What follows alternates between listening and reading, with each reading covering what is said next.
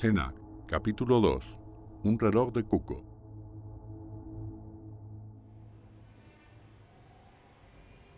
Te lo juro, no había visto nada tan asqueroso antes. Y mira que he visto cosas. Pero hacerle eso a alguien... No digas eso tan rápido. Siempre vendrá un caso que será peor que el anterior. Esta vez es muy diferente. Hacer todo eso y no dejar ninguna sola pista. ¿Hablamos de un profesional? No lo creo. No había ni una puerta ni una ventana con un mínimo de indicio de forcejeo. Conocía a su asesino. Eso parece. Y en esa casa había ADN prácticamente de todo el vecindario, porque todas las huellas que había eran de personas distintas. Eran muy hospitalarios. Demasiado, tal vez. ¿Y qué fue lo que os contó la prometida? Fue al día siguiente. La prensa estaba empezando a enterarse de la complejidad del caso, y vinieron como buitres.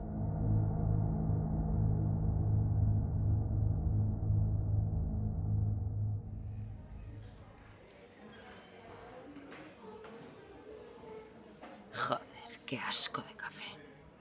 Leo, ven corazón.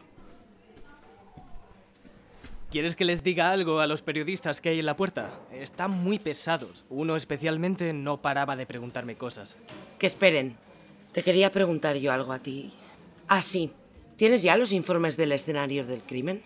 Así es, pero no hay buenas noticias. De buena mañana. No se han encontrado pruebas relevantes en el escenario del crimen. Parece que los utensilios de cocina los usó con guantes y los lavó después de usarlos. El teléfono de la víctima lo han encontrado en la trituradora, totalmente destrozado. Y parece que el asesino quitó la tarjeta SIM antes de meterlo porque no había ningún fragmento. No hay ninguna manera de saber con quién hablaba. Joder. ¿Y ADN? No hay nada relevante. Las huellas, los pelos y las fibras que se han encontrado en la cocina son todos de la víctima y de Camila. ¿Camila? La prometida. Ah, es verdad. Vamos hacia la sala de interrogatorios. Sigue. En el salón sí que había huellas. La mayoría de ellas no sirven por estar muy deterioradas, pero se puede saber que todas son de personas diferentes. ¿Cuántas personas? 21, como mínimo. Coño. Pero, ¿qué hacían en esa casa?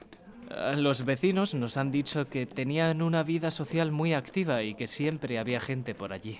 Hay que hablar con todos los amigos de la pareja y comprobar si tienen coartada. Mandaré a que se pongan a ello. Perfecto. Hablando de los vecinos, ¿han dicho algo útil? Los vecinos más próximos a la casa de la víctima dicen que no oyeron ni vieron nada fuera de lo normal aquella noche. ¿Cámaras? Ninguna, y eso es algo raro teniendo en cuenta que es una zona residencial de plantas bajas a las afueras de la ciudad. Solo hay cámaras en la avenida principal, que está a tres calles de la casa de la víctima. Se ven muchísimos coches y personas andando, por lo que es imposible detectar a alguien. El asesino pudo haber ido a pie por el interior del barrio y ninguna cámara lo habría captado. O sea, que no tenemos nada. Así es. Por cierto, ¿se sabe algo de los padres? Se mudaron al norte hace un par de años. Tengo entendido que están viniendo. Muy bien. Ahora vamos a entrar en la sala y vamos a hablar con la prometida. Supongo que llorará, así que no te ablandes. Buenos días, señorita Estevez. Siento haberla tenido aquí esperando tanto tiempo. Buenos días, no se preocupe. No he podido salir a tomar el aire de toda la prensa que hay, pero bueno.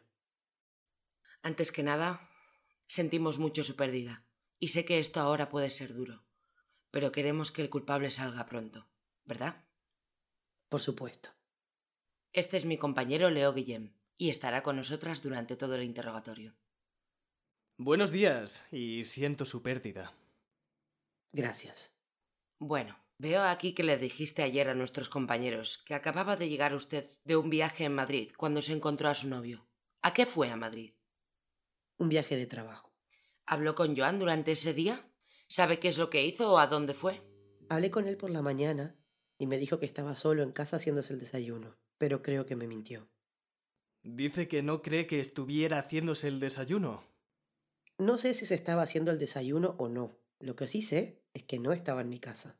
Pero, ¿por qué dice eso? Porque de fondo se escuchaba un reloj de cuco y en mi casa no hay ningún reloj de cuco. Además, Joan no desayunaba nunca. Solo se tomaba un café y se iba a trabajar. Seguro que tampoco estaba haciéndose el desayuno. Entonces, tampoco cree que estuviera solo. Exacto. Hacía tiempo que dejó de preocuparse por ocultar sus mentiras. Y no tiene ni idea de dónde o con quién podría estar, ¿verdad? Ni idea. Pero está muy entera diciendo esto. ¿Acaso sospechaba de que él estaba siendo infiel? No tengo ninguna duda de que Joan me quería, pero tampoco tengo dudas de que ha habido muchas otras durante estos años. Y aún así, usted decidió comprometerse con él. Nos comprometimos en una época en la que estábamos especialmente bien. Nos fuimos de viaje al Caribe, yo dejé de tener tantos viajes de trabajo y estaba más por aquí. Eso nos hizo reconstruir todo lo que habíamos perdido los años anteriores. Cuando todo volvió a la normalidad, lo que habíamos reconstruido se derrumbó por sí solo. Por eso aún no nos hemos casado. Cuando habló con Joan, ¿le dijo lo que tenía planeado hacer ese día? Me dijo que se iba al estudio a terminar unos encargos que tenía y luego se iban a un bar del centro a celebrar el cumpleaños de uno de los diseñadores con los que comparte el estudio. ¿Sabe el nombre de ese bar? No me lo dijo, pero seguramente sea el astral. Siempre andaban por ahí. Ayer en el registro de vuestra vivienda encontramos huellas en el salón de unas veinte personas. ¿Eran muy asiduos a hacer reuniones o fiestas? Como le he dicho, yo viajo mucho por trabajo y no paso mucho tiempo en casa. Cuando estoy, a veces sí que invito a un par de amigas, pero cuando Joan estaba solo, no sé a quién invitaba. Nunca le pregunté y él tampoco me lo contaba. ¿Nos podría facilitar una lista con la gente a la que invitaba y a la que cree que podría invitar Joan? Por supuesto, todo lo que necesiten. ¿Cree que deberíamos saber alguna cosa más que no conozcamos y usted sí? Joan era un hombre... un hombre difícil en ocasiones, pero siempre intentaba mejorar. Nadie merece lo que le han hecho a él.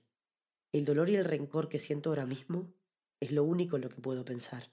Espero que encuentren al culpable y lo esté pagando toda su miserable vida. Bueno, señorita Estevez, muchas gracias por su tiempo. Es todo por hoy. Vaya a descansar todo lo que pueda. Gracias, inspectores. Por favor, manténganme al corriente de los avances. Le notificaremos de todo lo que nos sea posible.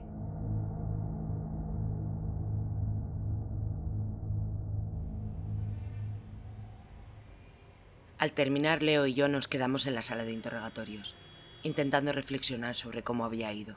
Demasiado fría, ¿verdad? Demasiado. Parecía que estaba intentando parecer que estaba más afectada de lo que realmente estaba. Iba entera de negro, con el pelo castaño perfectamente liso, y el bolso siempre encima de la mesa, sin soltarlo. Una mujer muy seria. Muy seria, y muy enfadada también. Realmente estaba más enfadada que otra cosa. Ella lo llamó rencor, y creo que no pudo describirlo de mejor forma. Se le veía en la cara.